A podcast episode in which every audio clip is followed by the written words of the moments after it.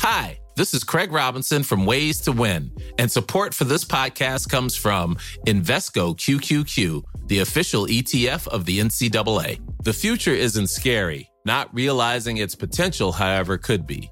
Just like on the recruiting trail, I've seen potential come in many forms as a coach. Learn more at Invesco.com slash QQQ. Let's rethink possibility. Invesco Distributors, Inc.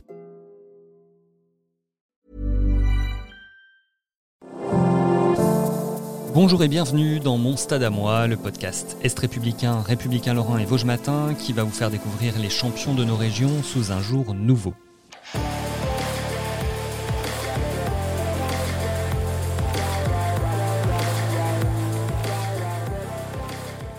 Laure Gautreau possède le plus grand palmarès du waterpolo français. Elle a accueilli Émeric Imbert au bord de la piscine Nakache à Nancy où elle passe beaucoup, beaucoup de temps. Souvent que je pourrais mettre un lit ici pour, euh, pour dormir tellement je passe du temps ici.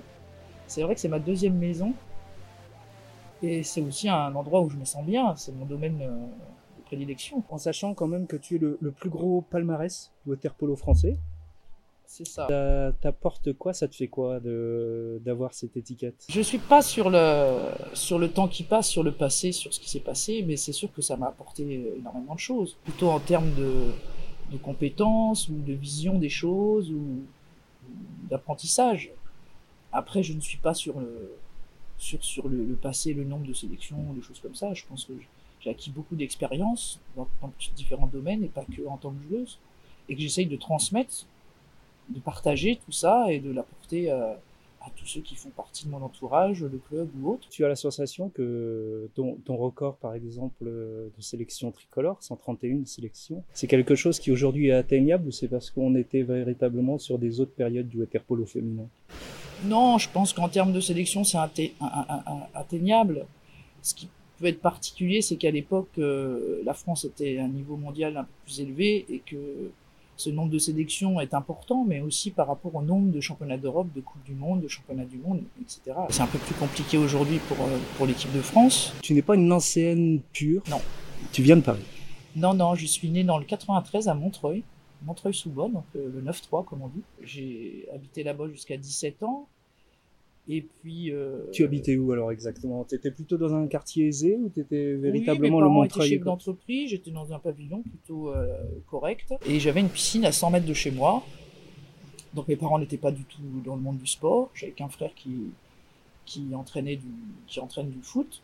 Mais euh, j'avais une piscine à 100 mètres de chez moi. Et donc j'étais à la piscine avec la maternelle. Et puis je me débrouillais bien avec, avec ce petit groupe de maternelle. Donc très tôt, mes parents m'ont m'ont emmené à la piscine, ils m'ont inscrit très, très tôt. À 6-7 ans, j'étais déjà euh, inscrite au club de natation de Montreuil.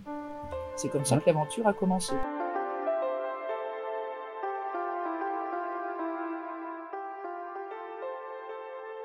Et le water polo arrive assez tôt derrière? Alors j'ai nagé pendant de nombreuses années, hein. j'étais nageuse, j'étais une brasseuse à l'époque. J'ai même fait championnat de France et tout, en natation. Puis, arrivé à 13-14 ans, mon entraîneur de natation était aussi un ancien joueur de waterpolo de l'équipe de France, qui s'appelle Gérard Venot. Avec quelques nageuses, on a décidé de créer une équipe de waterpolo à Montreuil, qui, qui a duré très peu de temps, mais pendant ce temps-là, tout de suite, euh, j'ai fait un petit match amical contre le Racing, et tout de suite, le Racing, euh, le Racing Club de France à l'époque, c'était le club champion de France, mmh.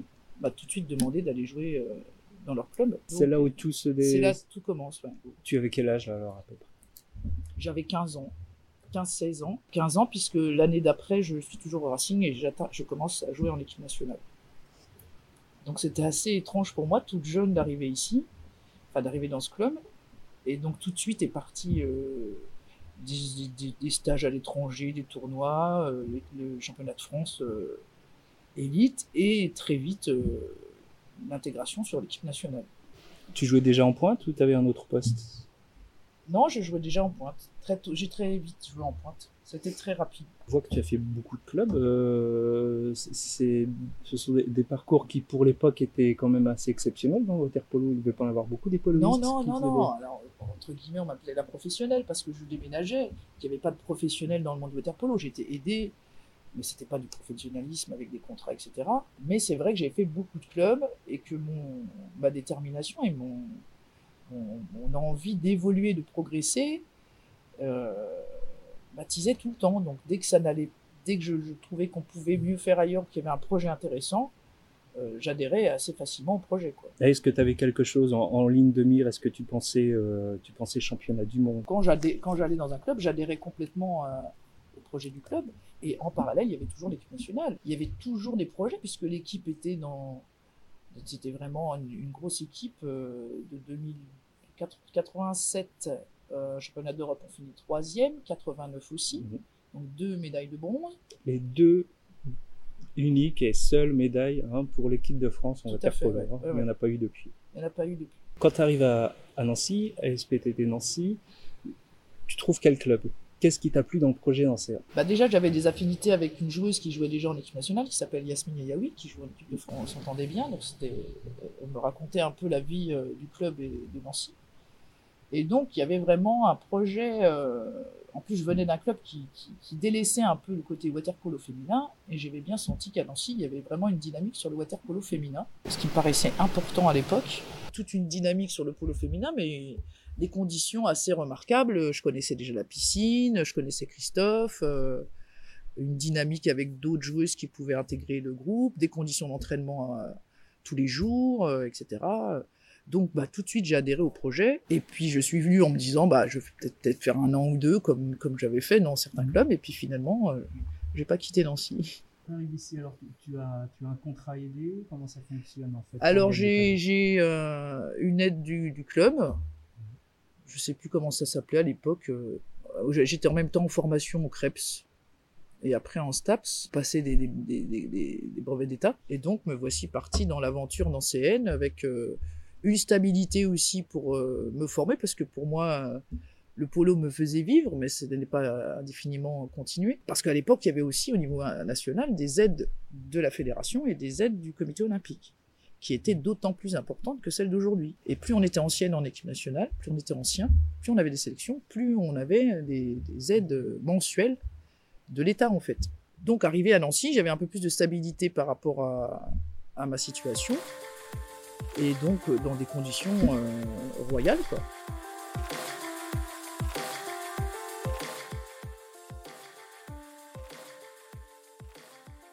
T'as jamais été tenté par une expérience en, en club à Alors bien sûr que si, beaucoup de clubs euh, étrangers m'avaient contacté, hein, des clubs italiens, des clubs espagnols. Club bah, il y avait Catagne, il y avait le club de Rome, euh, des gros clubs. Hein.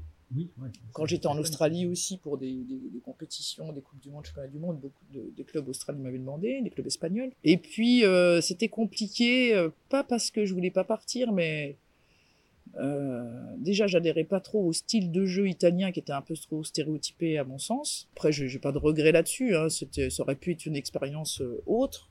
Mm -hmm. mais ça s'est pas fait. Toutes ces années d'anciennes, donc hein, 13 titres de championne de France, il y a eu aussi des parcours européens avec quelques gros gros matchs qui se sont passés ici même hein, dans cette piscine.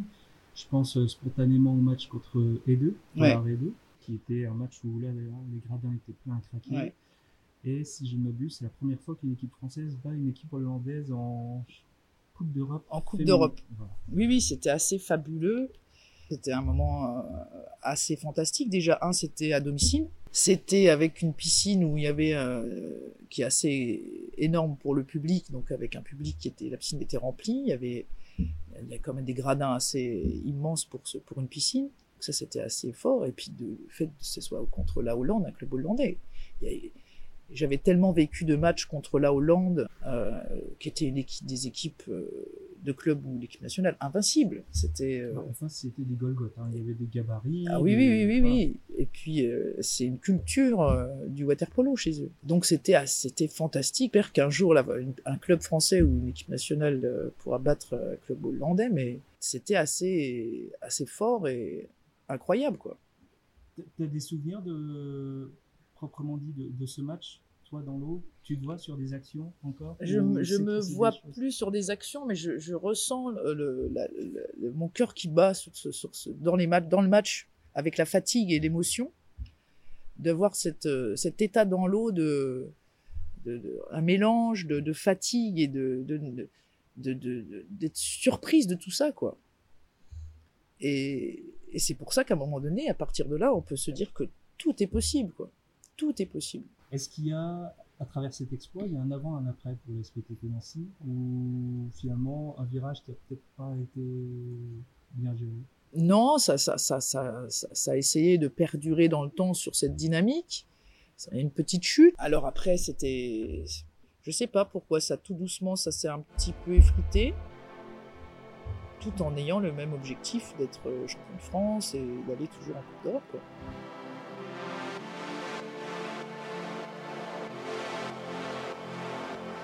Un peu plus tard, 2013, donc là, euh, tu t'en vas de la SPTT Nancy.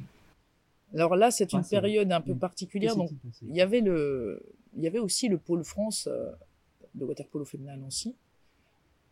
Christophe et moi, on entraînait cette, cette, cette équipe. Hein, C'était la jeune génération euh, préparer les, talents de l'avenir. Hein. Et plus le, la SPTT, donc je, on était championne de France euh, assez même si ça devenait compliqué, mais c'était toujours un, titre. Ça s'est effrité un peu. Et à un moment donné, bah, le fonctionnement ne me n'allait plus dans mon sens. Je n'avais plus de lisibilité sur euh, où on pouvait aller et mes perceptions des choses en disant c'est pas parce qu'on a que c'est acquis. Pour certains c'était acquis, ça n'était pas pour moi qu'il fallait avancer euh, et, et c'était pas ce que les, dirigeants avaient envie de faire. Donc à un moment donné c'était plus lisible donc j'ai dit stop, euh, j'arrête. Très, euh, de façon très loyale, j'avais annoncé en février que j'arrêtais en juin. Alors j'étais arbitre fédéral, donc c'était aussi une denrée rare, donc beaucoup de clubs m'ont demandé pour arbitrer pour leur club. Il y avait quelques joueuses qui voulaient continuer l'activité parce que c'était des joueuses de l'équipe 2, mais qui n'existaient plus puisqu'on avait retiré l'équipe 2 à l'époque-là, qui était quand même des joueuses pour le partenariat de l'équipe première, qui pour moi était indispensable qui n'était plus. Donc des joueuses un peu euh, confirmées, mais pas dans la, haute compétition. Et donc, euh, au cours d'une conversation, plusieurs ont dit bah, on n'a qu'à faire une équipe, euh, mais plutôt dans le sens où on redémarre une équipe pour, pour jouer, quoi, pour des gens qui ont envie de jouer. Donc j'avais dit à certaines filles bah, ok, trouvez-moi 12 filles et on se lance dans l'aventure de créer une équipe. Et trois jours après, j'avais 12 noms un petit côté full Monty. Hein, ouais, ouais. Parce que des filles ne jouaient plus, avaient envie de rejouer, euh, sans, sans avoir un niveau extraordinaire. Mais le but, c'était déjà de, de, créer une équipe. Et, euh, et puis le plus simple pour créer le club, c'était le lieu où, on était, parce qu'on voulait peut-être le créer dans une autre ville. Mais c'était tellement plus simple à Nancy, déjà par rapport aux gens que je connaissais, à la piscine, au lieu, les réseaux, etc. C'était beaucoup plus facile. Et la natation artistique, qui s'appelait la natation synchronisée à l'époque, avait entendu ça et se sentant un peu délaissés de la SPTT euh, Nancy, ils nous ont dit, nous, on veut venir avec vous, on n'existe pas euh, chez eux, est-ce qu'on peut venir euh Donc bah oui, donc c'est comme ça qu'a commencé l'aventure du Grand Nancy Aquatic Club. En sachant que vous repartez de zéro et qu'après aussi, il faut avoir une lisibilité par rapport aux collectivités, alors euh, avec un statut un peu de dissident derrière. Est-ce que ça n'a pas été compliqué en fait justement de, faire comprendre la démarche? Alors l'avantage, c'est qu'on me connaissait un petit peu, ce qui a un peu servi. Et puis la priorité, c'était d'avoir des créneaux à la piscine de Gentilly. Si je n'avais pas de créneaux, on n'aurait pas pu créer le club. Donc à l'époque, Claude Pourchet, qui était déjà directeur euh, euh, des sports, m'a fait confiance et m'a dit écoute Laure tu as des créneaux. Surtout parce qu'il y avait aussi la natation euh, euh, synchro qui partait de la SPTT donc j'avais des créneaux plus d'eau. Et on m'a dit bah tu as ces créneaux tu les remplis tu les gardes tu les remplis pas tu les perds.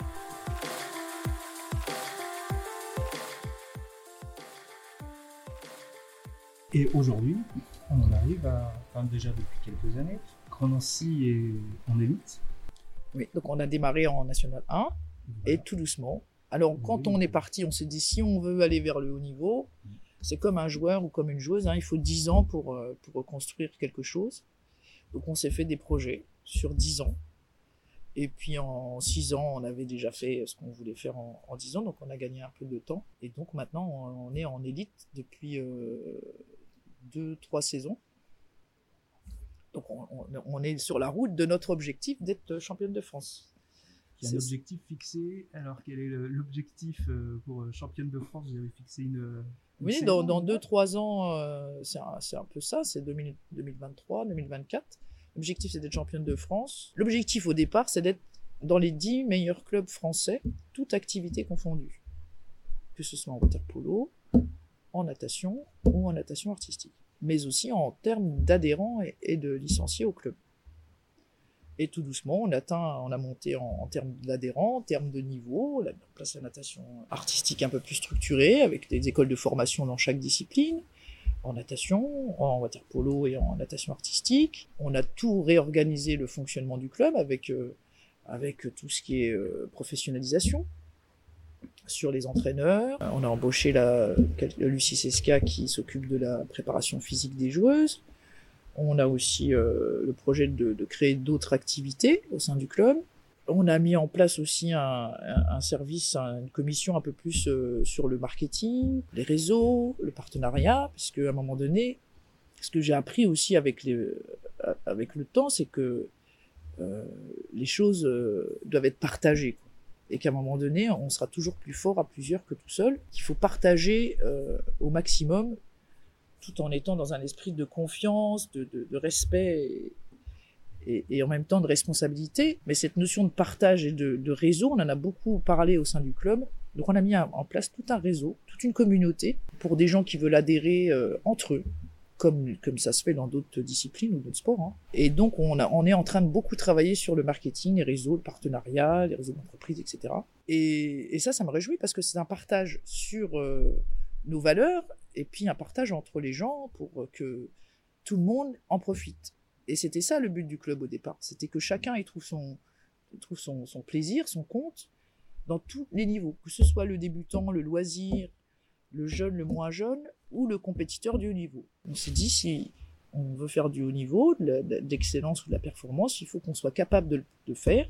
Et là maintenant, c'est possible de faire ça. On a des créneaux tous les jours, on peut s'entraîner deux fois par jour, on a de la muscu, on peut avoir un double projet, on a des aménagements avec Georges de la Tour. tout ça, ça s'est construit en 10 ans. Alors qu'au départ, on avait, euh, première année du club, on n'avait même pas une séance pour, mettre un ballon dans l'eau. J'avais que des lignes d'eau. Et aujourd'hui, c'est complètement différent. Donc on a construit tout ça, mais on est parti sur, sur tout ce qui entoure le monde du sport et comment on peut apporter à d'autres gens grâce au sport en fait.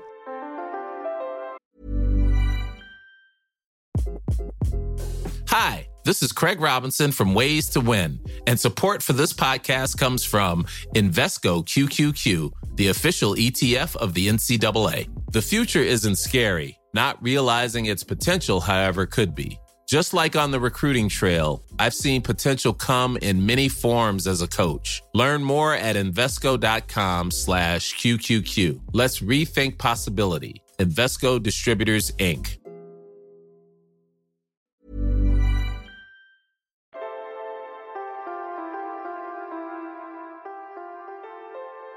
tu es une ardente défenseur du water polo à travers tout ce que tu as entrepris. Donc, hein, tu as été joueuse, euh, capitaine d'équipe de France, coach, aujourd'hui président de, club. Euh, mais tu es aussi au sein des instances euh, à la fédération. Puis c'est ton deuxième mandat. Oui, tout à, fait. fédération. Donc, bah, justement, pour t'occuper de la commission water polo. Le, water polo d'aujourd'hui, en, en, termes de lisibilité et de de, pratique, est-ce qu'il est plus avancé que le water polo que tu avais connu à tes débuts Très tôt, même déjà quand j'étais en équipe nationale, la préoccupation c'était de, de, faire valoir l'activité du water polo féminin au sein de notre fédération, qui est une fédération française de natation. Donc on était un peu une activité un peu, euh, je dirais pas rapportée, mais un peu annexe. Mais euh, à l'époque, c'était déjà en tant que joueuse des revendications qui, qui, qui, que j'avais et qui sont restées. Et c'est toujours mon combat aujourd'hui de mettre en valeur euh, le waterpolo et le waterpolo féminin. Est-ce que ça a changé? Ça, ça, a certainement un peu évolué, et je pense qu'il y a encore beaucoup de travail à faire. Quoi. Alors, c'est vrai que quand on regarde nos voisins, euh, en, Italie, beaucoup, il y a une vraie culture polo. On a parlé de la Hollande aussi, en Espagne aussi, il y a une culture polo. Qu'est-ce qui manque en fait à la France pour en fait euh, pratiquer sensiblement de la même façon que, ces, pays voisins? Alors déjà en France, on n'est pas dans une culture sportive. On est plutôt euh, sur la culture, mais pas sur le sport. Là, on entend les informations, euh, on voit bien les gens du spectacle qui, qui se battent euh, pendant la période du Covid. Hein. On entend très peu les, gens du, monde du sport. Et, par rapport à notre discipline, Si on prend le water polo, en Italie par exemple, il y a une fédération spéciale euh, water polo. Pareil en Angleterre, dans beaucoup de pays, il y a une fédération water polo. Je ne sais pas si ça serait une bonne chose. Mais en tout cas, le water polo est dirigé beaucoup par des gens qui ne sont pas issus du water polo et ils ne sont pas issus du monde du, sport collectif. Alors ça peut être un avantage ou un inconvénient, mais il n'y a pas toujours une bonne lisibilité des choses ou des, notions de terrain, comment ça se passe réellement. Même si au sein des commissions euh, c'est un peu plus concret sur l'activité, mais dès que ça sort de la commission, c'est très compliqué. quoi. Alors au sein de la fédération, tu as aussi une autre étiquette, hum, chargée du développement du sport féminin. Pourquoi on a aujourd'hui besoin de mettre une étiquette développement sport féminin? C'est féminisation et lutte contre les discriminations. Toute une partie sur le développement de la pratique féminine, qui est à mettre euh, dans toutes les disciplines. Hein. Alors après, en natation artistique, il y a beaucoup plus de femmes que d'hommes, donc là, ça serait plutôt d'essayer de, rendre l'activité un peu plus euh, pour les hommes. Il y a tout un accès aussi sur, euh, sur le, les femmes au sein des responsabilités, pour que les femmes puissent avoir beaucoup plus facilement l'accès aux responsabilités en tant qu'entraîneur, en tant que dirigeant, arbitre, etc. Est-ce que toi, ton statut de femme, tu as eu l'impression que à certains moments dans, dans ta carrière euh, de joueuse, même autre, euh, que quelque part t'a freiné Non, ce qui ça m'a pas freiné, mais dans, dans tout ce que j'ai fait comme formation, où, chaque femme que j'ai rencontrée dans des formatrices, tout ça, m'a toujours dit euh, il faut que tu sois deux fois plus forte qu'un homme pour pouvoir être entendue ou être, être considérée. Donc c'est après, c'est mon tempérament aussi de je ne lâche rien, quoi.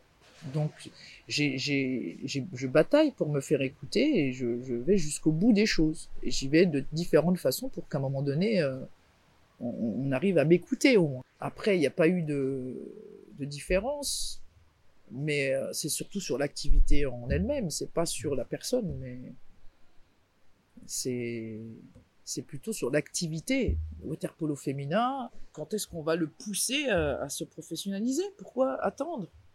Pourquoi attendre?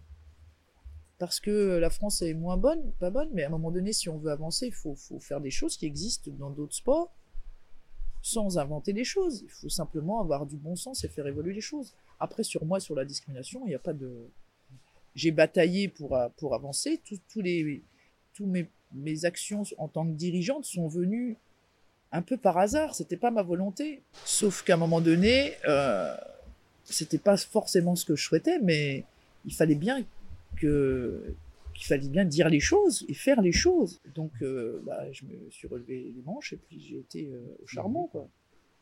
Et c'est aussi dans cet état d'esprit qu'on a, quand on a créé le club, euh, de partir sur aussi d'avoir un réseau au niveau des territoires d'être active au niveau de la ligue, après maintenant au niveau du département, au niveau de la fédération. Et puis ça s'est enclenché comme ça, quoi. Parce que toi, à travers tout ton parcours, est-ce que tu as été habité justement par la cause féminine ou c'est véritablement un parcours personnel Non, non, non, c'est pas. Euh, j'ai jamais été alimenté par ça depuis longtemps. Hein. C'est une cause qui existe, mais j'étais pas, j'étais pas pas une militante. Euh, j'ai toujours suivi un peu l'actualité, suivi d'autres fédérations. Euh, quand je vois ce qui se passe même en hand par rapport euh, aux, femmes, aux, joueuses qui sont enceintes, etc., tout ce qui met en place, je trouve ça super. Et moi, je voyais bien des équipes étrangères hein, qui venaient devant les championnats du monde ou des choses comme ça. Hein. Les États-Unis qui venaient, une joueuse venait avec son, son enfant, quoi. C'était normal. Et chez nous, ça n'existe pas. Ça, ça paraît exactement. Et ça commence un peu euh, à avancer dans les idées, dans comment faire. Donc c'est pour ça que dans ce plan de féminisation de la fédération, il y aura tout cet accès aux responsabilités, mais aussi tout ce qu'on peut mettre en place euh, à la performance et au haut niveau, pour aider et accompagner les joueuses dans le haut niveau. Ça, c'était aussi un élément important que je voulais mettre en place. Et puis tout ce qui est lutte contre la discrimination qui est incontournable dans ce contexte.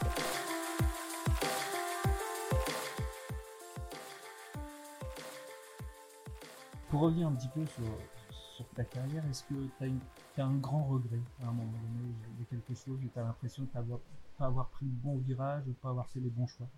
Non, non, j'ai aucun regret. Tout ce que je l'ai fait, euh, que, ça aboutit à quelque chose de bien ou moins bien, j'ai aucun regret. Et à un moment donné, euh, de refaire les choses, ça aurait été toujours différent. Mais c'est, je, je, marche devant, quoi. Donc j'ai aucun regret de rien.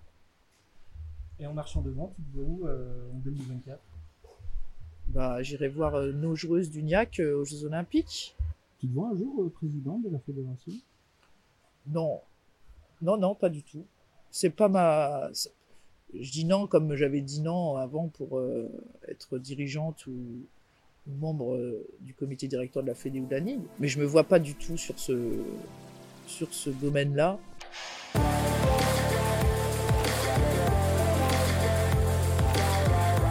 C'était Mon Stade à moi, Laure Gautreau interrogée par Émeric Imbert. Mon Stade à moi, un podcast Est républicain, républicain Laura Vosges Matin. Laissez-nous des étoiles et des commentaires sur les applis de podcast. Et à bientôt sur un autre stade.